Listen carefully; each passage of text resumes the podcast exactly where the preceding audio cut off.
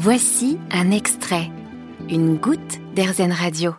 Dans une première vie professionnelle, Karine Ders était ingénieure informatique, un travail très prenant, mais en parallèle, elle avait une passion pour le chocolat, l'envie de travailler avec ses mains et sa tête grandit et à 32 ans, elle décide de quitter son poste pour démarrer un CAP chocolaterie. Depuis, elle s'est installée dans un atelier boutique au 28 rue Raymond Losserand dans le 14e arrondissement de Paris. Elle nous accueille dans sa chocolaterie joliment baptisée Mon Jardin Chocolaté où elle propose du chocolat fabriqué avec des ingrédients équitables et bio. Nous nous sommes glissés dans ce laboratoire aux mille gourmandises accueillis par un bruit inattendu. On entend le bruit du sèche-cheveux euh, qui nous permet de réchauffer le chocolat pour le faire refondre quand, euh, quand il fige trop vite. Euh, voilà, on aime bien utiliser les, outils des autres corps de métier.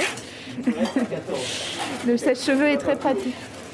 Et donc là, c'est donc juste derrière, on a une machine à chocolat dans laquelle il y a plein de chocolat noir.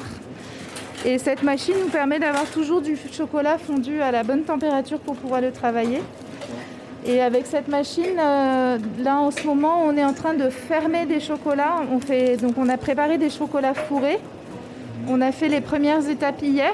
Euh, donc on a préparé les petites coques, on a mis euh, un praliné croustillant à l'intérieur. Et ce matin, ils mettent la dernière couche de chocolat sur le dessus pour refermer le chocolat. Donc on met un indice pour savoir ce qu'il y a dedans.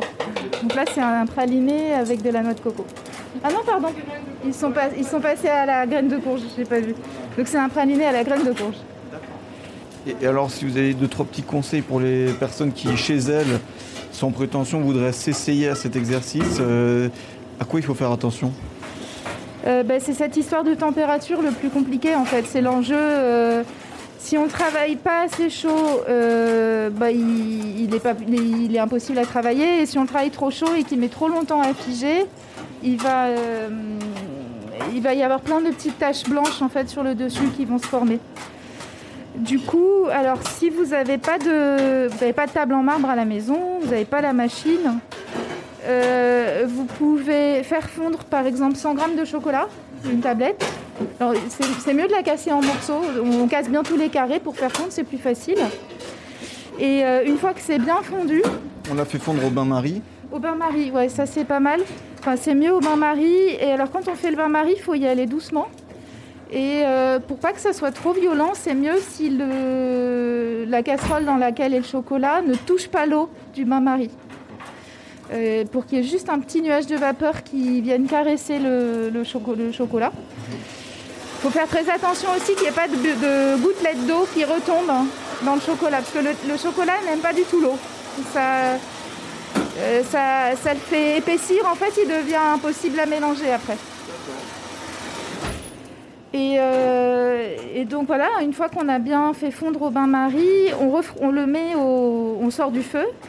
Et l'objectif c'est de refroidir vite. Donc on a, on a gardé une autre tablette de chocolat sur le côté et on met 3-4 euh, carrés de chocolat euh, de l'autre tablette donc, qui est restée euh, en morceaux et on mélange.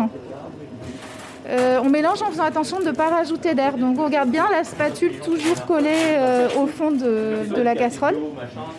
Et, quand on n'arrive plus à faire fondre les morceaux, parce que les, morceaux vont fondre au contact du chocolat fondu, quand on n'arrive plus à faire fondre les morceaux, et on peut toucher avec le bout du doigt quand on sent, quand on sent que ça commence à être un peu frais, c'est prêt et on peut utiliser le chocolat.